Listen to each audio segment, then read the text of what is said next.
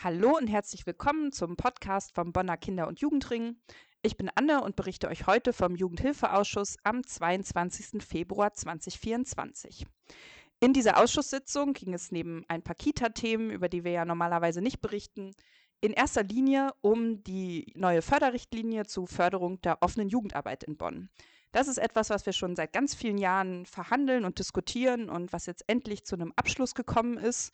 Neben diesem Beschluss über die Förderrichtlinie ging es auch darum, wie das Ganze dann in Zukunft auch auskömmlich finanziert wird. Und weil das so ein wichtiges Thema für Bonn ist und auch für Jugendarbeit und äh, weil wir da gar nicht so viel Expertise haben, habe ich mir heute einen Gast eingeladen. Jasmina Weinmann ist hier von der offenen Kinder- und Jugendarbeit, die uns das heute ein bisschen genauer erzählen wird. Hallo Jasmina. Hallo Anne. Schön, dass du da bist. Ja, vielleicht stellst du dich einfach äh, selber mal kurz vor und äh, sagst uns, was deine Expertise in diesem Bereich ist.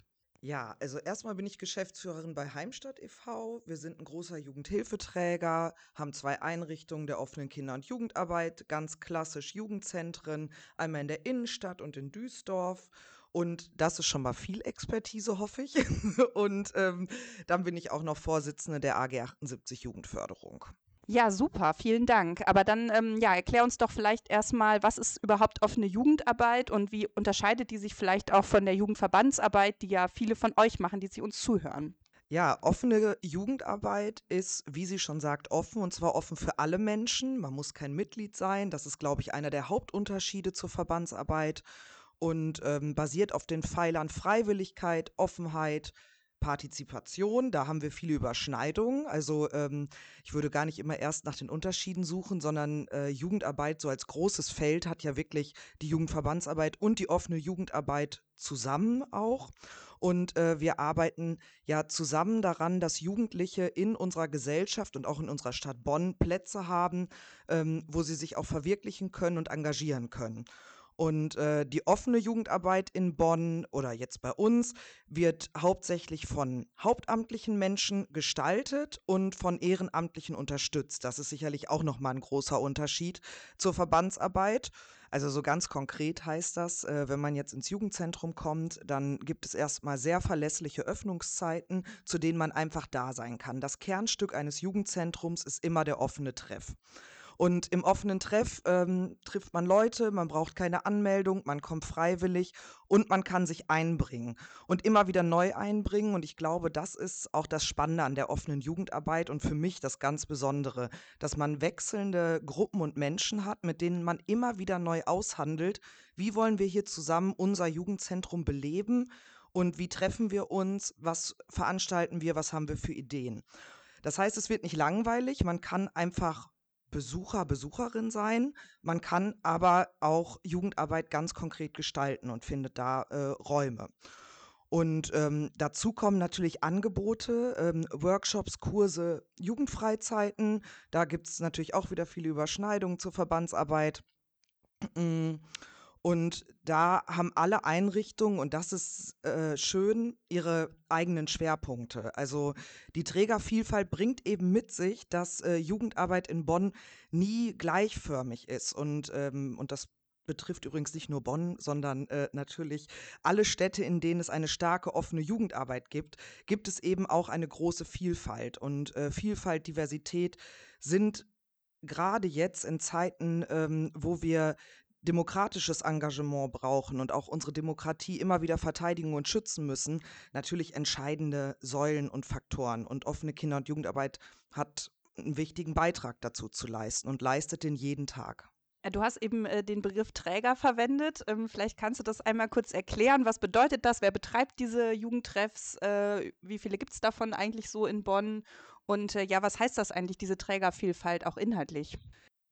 Die Jugendzentren werden äh, von unterschiedlichen freien Trägern betrieben, aus unterschiedlichen Bereichen, Wohlfahrt, Kirche etc. Und ähm, haben eben auch eine Trägerfreiheit in der inhaltlichen Gestaltung. Wenn mich jetzt nicht alles täuscht, gibt es sieben Jugendzentren in öffentlicher Trägerschaft und auf jeden Fall über 40 in freier Trägerschaft. Ja, vielen Dank, dass du das äh, nochmal genauer erklärt hast. Und du hast ja jetzt eben auch schon gesagt, äh, dass es da eben viele Hauptamtliche gibt, die das ähm, machen. Im Gegensatz ja zur Jugendverbandsarbeit zum Beispiel braucht es da eben auch eine ganz andere ähm, finanzielle Hinterlegung, einfach weil es auch ja verlässliche Öffnungszeiten geben muss und so weiter und eben auch eine pädagogische Begleitung oft. Ähm, vielleicht kannst du einfach da mal ein bisschen genauer was zu sagen. Ähm, ja, wofür braucht es eigentlich dieses Geld, über das ja auch gerade verhandelt wird? Genau, du hast das gerade schon angesprochen. Ein Hauptfaktor ähm, ist natürlich ähm, das Team oder sind die Teams, die die Jugendzentren betreiben. Jetzt eins unserer Jugendzentren hat beispielsweise mindestens 40 Stunden verlässlich in der Woche auf. Und da muss es ja Menschen geben, die dafür sorgen, dass das Jugendzentrum erstmal ein offener Raum ist. Ähm, und dann geht es aber natürlich auch darum, also bei uns arbeiten SozialpädagogInnen, ErzieherInnen, ähm, die Menschen, die zu uns kommen, äh, pädagogisch zu begleiten und ähm, die Prinzipien, gerade sowas wie Partizipation und Teilhabe, auch sozialpädagogisch sinnvoll zu unterstützen. Und dafür braucht es tatsächlich erstmal einen ganz, ganz großen Batzen Geld, weil es auch viel Personal braucht. Wenn man jetzt 40 Stunden hört, das ist eben auch eine ganze Arbeitswoche. Das kann nicht eine Person alleine. Und ähm, zu Spitzenzeiten sind, sagen wir, 60, 70 Jugendliche in so einem Jugendzentrum.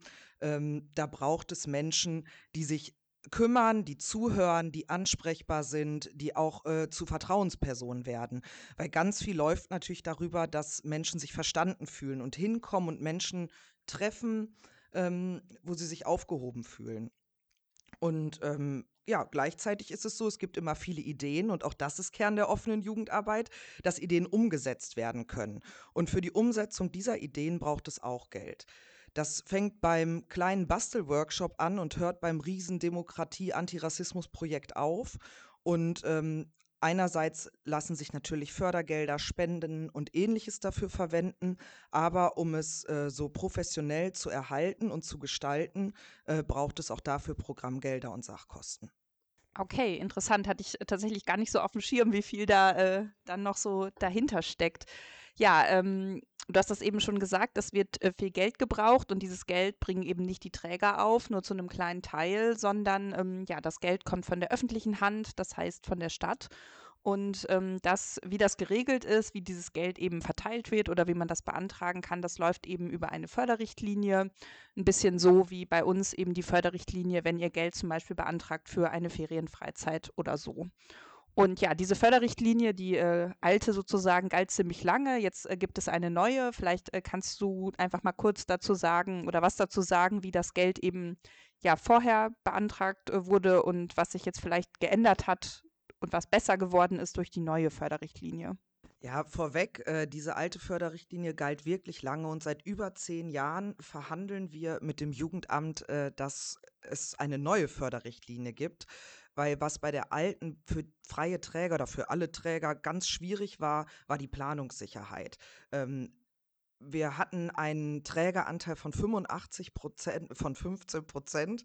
Das äh, heißt, es mussten 15 Prozent selbst an Kosten auch nachgewiesen werden. Und das äh, ist schon ein sehr hoher Druck, der da auf den Trägern gelastet hat und ähm, hat eben auch eine Planung in die Zukunft im Prinzip unmöglich gemacht.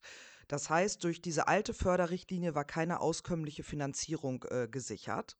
Der größte Gewinn der neuen Förderrichtlinie ist, ähm, dass die Träger mit Festbeträgen planen können und ähm, wissen, wenn wir das Personal eingestellt haben, bekommen wir die Sachkosten und können damit unsere Arbeit ähm, ja, gestalten und auch langfristig gestalten. Und ähm, die letzten Förderverträge kennzeichneten sich auch dadurch, dass sie nur jährlich verlängert wurden. Und ähm, das hat natürlich dazu geführt, es jetzt ist es nicht vorgekommen, dass sie nicht verlängert wurden, aber natürlich hätte es passieren können. Und es ist ein berechtigter Wunsch, gerade auch in wirtschaftlich angespannteren Zeiten, auch mehr Sicherheit äh, für alle, die diese Arbeit anbieten, herzustellen. Und äh, das ist durch die ne neue Förderrichtlinie auf jeden Fall gewährleistet. Ja, zehn Jahre Verhandlung äh, zeigt auf jeden Fall, was für ein Meilenstein das war, dass das jetzt beschlossen worden ist. Äh, über die Richtlinie konnte der Jugendhilfeausschuss ja selber entscheiden. Das liegt in seiner Entscheidungskompetenz. Aber worüber der Ausschuss eben nicht selber entscheiden kann, ist, zusätzliche Gelder bereitzustellen, um das Ganze jetzt auch wirklich auskömmlich zu finanzieren. Da kann der Ausschuss diskutieren und auch eine Empfehlung abgeben, aber entscheiden tut das dann am Ende der Rat. Und in der Jugendhilfeausschusssitzung haben wir darüber entschieden oder haben wir, ja, haben wir das besprochen und haben eben am Ende entschieden, dass wir dem Rat empfehlen wollen, eine hundertprozentige Kostenübernahme zu machen. Das heißt also, dass äh, die Jugendzentren dann ähm, städtisch finanziert werden, auch die von den freien Trägern, und zwar zu 100 Prozent. Und ähm, ja, das haben wir als Fachausschuss so entschieden, eben Jugendpolitikerinnen und Jugendpolitiker und freie Träger zusammen. Aber im Rat wird es sicher nochmal eine Diskussion geben, denn da werden dann auch die Leute, die eben die Finanzentscheidungen treffen oder ja sich um andere Bereiche in der Stadt kümmern, auch mit dabei sein. Und ähm, ja, da wird es sicher nochmal eine Diskussion geben. Und wir wissen gerade tatsächlich noch nicht so genau, wie das ausgehen wird. Und ähm, ja, Jasmina, vielleicht kannst du einfach noch mal kurz erklären, warum das so wichtig ist, dass wir da zu einer 100% Förderung kommen und was auch passiert oder worauf wir verzichten müssen, wenn äh, der Rat sich da jetzt anders entscheidet und eben ein Trägeranteil bestehen bleibt. Da ist sicherlich auch einmal wichtig zu sagen, dass wir hier nicht über riesen, riesen Summen des Bonner Haushaltes reden, sondern um einen ganz kleinen prozentualen Anteil, der für offene Jugendarbeit in Bonn verwendet werden soll. Und die 100% Finanzierung ist im Prinzip die logische Folgerung dieser Förderrichtlinie.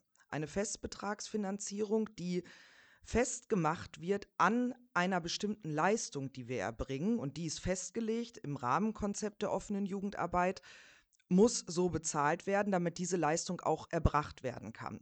Das ist erstmal die logische Systematik dahinter. Wenn jetzt nicht 100 Prozent der ähm, Förderung zur Verfügung gestellt werden, bedeutet das, dass nicht mehr 100 Prozent der Leistung erbracht werden können. Und ähm, das ist tatsächlich erstmal gar nicht leicht denkbar, weil als der höchste Faktor sind die Personalkosten. Und wir können ja nicht irgendwann im August sagen, ach so, super, warte bitte bis Januar, äh, aber jetzt bist du leider nicht mehr refinanziert. Wir freuen uns aber auf die weitere Zusammenarbeit. So funktioniert ja gute Arbeit nicht und, ähm, und auch natürlich keine verlässlichen Personalstrukturen. Und deswegen ist es für uns als freie Träger ganz eindeutig, dass wir die 100% Finanzierung brauchen. Für kleinere Träger ähm, kann eine nicht auskömmliche Finanzierung auch bedeuten, dass sie schließen. Und es gibt Träger in Bonn, die gesagt haben, sie werden ihre offenen Einrichtungen nicht offen halten können, wenn nicht auskömmlich finanziert ist. Und äh, somit hoffen wir natürlich alle, dass der Rat da die richtigen Weichen stellt und auch ein ganz klares Statement setzt, ähm, dass offene Kinder- und Jugendarbeit ihnen viel wert ist und wichtig ist für Bonn. Und das wäre mir auch wichtig, nochmal zu betonen. Ähm, es ist eben so, wenn wir jetzt sparen, sparen wir im Prinzip am ganzen System. Und ich glaube, da sind wir uns alle einig, dass so nach dieser ganzen schwierigen Corona-Zeit und auch den politischen Herausforderungen, vor denen wir stehen, wir viel in die nachfolgende Generation investieren müssen. Und äh, das System der Jugendförderung ist nun mal so aufgebaut, dass alle mh, hm, Steine aufeinander aufbauen und auch ineinander greifen. Und offene Kinder- und Jugendarbeit ist genauso wie Jugendverbandsarbeit auch ein präventiver, auch ein schützender Faktor. Da werden Menschen abgeholt, aufgefangen, es werden demokratische Prozesse eingeübt und ich wüsste nicht, wann ein besserer Zeitpunkt wäre, um zu investieren in genau diese Werte und diese Vorstellungen. Ganz herzlichen Dank, Jasmina, ähm, für dieses Statement auch nochmal. Ähm, auch für uns als Kinder- und Jugendring ist das natürlich ganz wichtig. Auch bei uns sind ähm, ja, wir haben Mitglieder, die eben offene Kinder- und Jugendarbeit machen und deswegen, ja, glauben wir einfach, dass das, wie du das auch schon gesagt hast, einfach ein ganz wichtiger Faktor ist, äh, in, gerade in einer Stadt wie Bonn, äh, die ganz unterschiedliche ja auch soziale Kapazitäten in ihren Vierteln hat, dass da eben ein flächendeckendes Netz aus offenen Türen und aus offenen äh, Kinder- und Jugendarbeitseinrichtungen eben da ist, damit Kinder und Jugendliche auch weiterhin einen Ort haben, wo sie hingehen können und wo sie auch verlässlich hingehen können. Das hast du ja sehr richtig gesagt. Es muss eben verlässliche Öffnungszeiten geben. Man muss jetzt nicht darüber nachdenken, ist jetzt heute Mittwoch oder Donnerstag und hat der Laden jetzt auf oder nicht, sondern idealerweise hat er einfach jeden Tag zur gleichen Uhrzeit offen und man kann da hingehen. Und das ist etwas, was wir ja auf gar keinen Fall aufgeben, sondern was ja eigentlich sogar ausgebaut ähm, werden sollte, ähm, wenn wir uns an den Anfang dieser Regierungskoalition entscheiden, hatten wir das ja schon mal diskutiert und da ging es in den Haushaltsverhandlungen auch sehr klar darum zu sagen, eigentlich wollen wir mehr Das steht ja auch im Jugendförderplan, dass wir gesagt haben, wir möchten eigentlich keine nicht vollen Stellen mehr in diesen äh, Jugendtreffs haben, weil es natürlich überhaupt keinen Sinn macht, wenn da die Öffnungszeiten gekürzt werden oder sogar die Programmgelder und man dann einfach nichts Attraktives mehr machen kann. Ja, das, äh, wie gesagt, das wichtigste Thema ähm, aus dem letzten Jugendhilfeausschuss. Wir hoffen, äh, wir zwei konnten euch da ein bisschen erhellen und euch das genauer erklären, was da diskutiert wurde. Das ist ja schon ein ziemlich komplexes Thema, gerade wenn es um Förderrichtlinien und äh, viel Geld geht. Aber ähm, ja, bleibt auf jeden Fall dran an dem Thema. In der nächsten Ratssitzung wird eben das diskutiert. Vielleicht habt ihr ja Lust, vorbeizukommen äh, oder euch das online bei YouTube anzuschauen und die Diskussion zu verfolgen oder nochmal mit PolitikerInnen, die ihr kennt und die im Rat sitzt, im Vorhinein darüber zu reden und ihnen nochmal zu sagen, wie wichtig offene Kinder- und Jugendarbeit ist oder ihnen vielleicht sogar unseren Podcast, diese Folge zu empfehlen, damit Sie sich das nochmal von der Fachfrau Jasmina Weinmann erklären lassen. Und damit verabschieden wir uns und äh, freuen uns, wenn ihr beim nächsten Ausschuss, beim nächsten äh, Podcast wieder mit dabei seid. Tschüss.